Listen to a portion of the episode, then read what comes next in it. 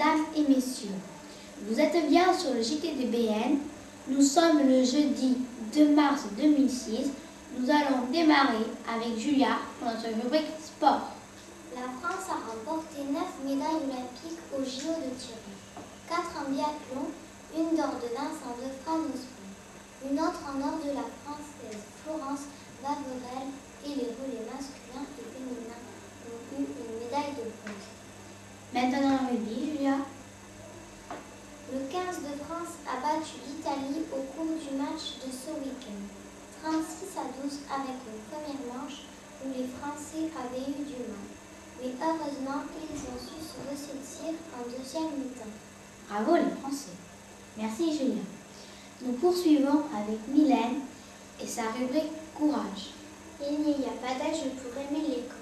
Kimani Maruj est peut-être le plus vieil écolier du monde.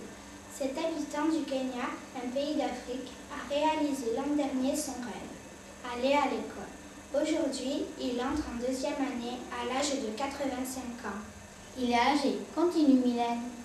Hilary Lister est tétraplégique.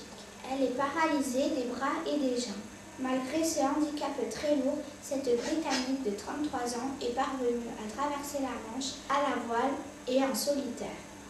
Elle pilotait son bateau en soufflant dans un appareil qui reliait à un ordinateur, manœuvrait les voiles et le gouvernail.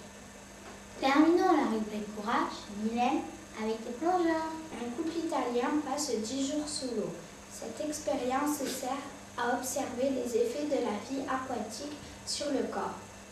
Waouh, quel courage Merci Mylène. Nous finissons notre journal avec Nicolas et sa rubrique Aviation. L'avion fusée fabriqué au Japon pourrait devenir le successeur du célèbre avion français, le Concorde.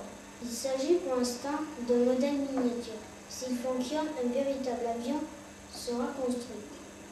Il pourrait voler à 20 000 mètres d'altitude et dépasser les 2000 km/h. Merci Nicolas. Merci d'avoir suivi notre journal. À la semaine prochaine. Au revoir et surtout, à, bientôt.